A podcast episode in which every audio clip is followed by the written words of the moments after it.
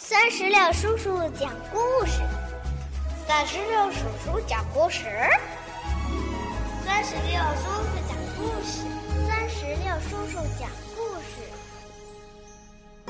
嗨，我亲爱的小石榴子儿们，你们好吗？欢迎收听酸石榴叔叔讲故事，也感谢您关注酸石榴的微信公众账号。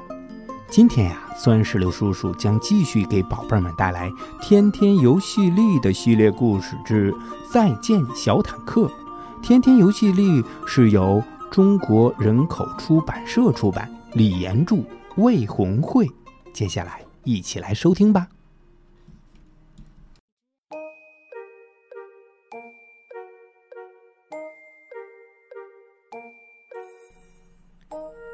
有一天。爸爸和天天来到了公园里，他们玩起了寻宝比赛，看谁找到的宝贝多。天天找到了一块漂亮的鹅卵石，而爸爸找到了一片红色的枫叶。他们找啊找，突然。天天在树下发现了一个亮晶晶的东西。嗯，他走过去一看，原来是一辆绿色的无敌坦克。嗯，天天家里边有红色、蓝色和黄色的无敌坦克，就是没有绿色的。嗯，这下正好配齐了。天天正准备把小坦克带回家，没想到爸爸却说：“哦，天天，这个小坦克可能是小朋友不小心丢在这儿的，咱们可不能拿回家哟。”嗯，可是，可是我很喜欢这个小坦克，我我偏要拿回家。可是爸爸坚持说。别人的东西咱们不能拿回家。天天看到爸爸是认真的，天天急得大哭起来。嗯，可恶！不要！你，你，你是世界上最坏的爸爸！嗯。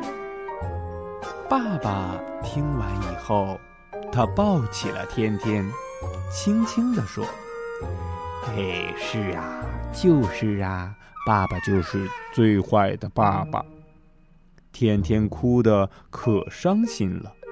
爸爸继续轻声地说：“哭吧，宝贝儿，爸爸抱着你呢。”过了一会儿，天天说：“可是，爸爸，我真的很喜欢这个小坦克。”爸爸回答说。嗯，你喜欢，那咱们可以去买呀。天天边哭边说：“可是我现在就想要。”爸爸微笑着轻声地说：“我知道，我知道。”爸爸就这样轻轻地抱着天天，天天也就这样坐在爸爸的怀里哭啊哭。也不知过了多久，天天觉得心情开始一点点好起来了。慢慢的，天天终于不哭了，因为他已经不那么难过了。爸爸问他：“天天，咱们现在可以回家了吗？还是要继续寻宝比赛呢？”天天回答说：“当然要继续比赛了。”可是小坦克怎么办呢？爸爸说：“呃，就把它放在这儿吧，它的主人会来找它的。”天天虽然有点舍不得，但还是把小坦克放回了原来的地方。爸爸对天天说：“天天啊，小坦克和它的主人一定会谢谢你的。”晚上，爸爸把小坦克的故事。仔仔细细地告诉了妈妈，妈妈一边听一边惊讶地摇着头说：“哦，不会吧？把小坦克放回去嗯，那也太难做到了吧！天天，你真棒，宝贝儿。到这里，再见小坦克这个故事就全部讲完了。在刚才的故事里，我们听到了天天和爸爸来到了公园，看到了一个他特别喜欢的小坦克，想带走，但是最终还是放回了原地。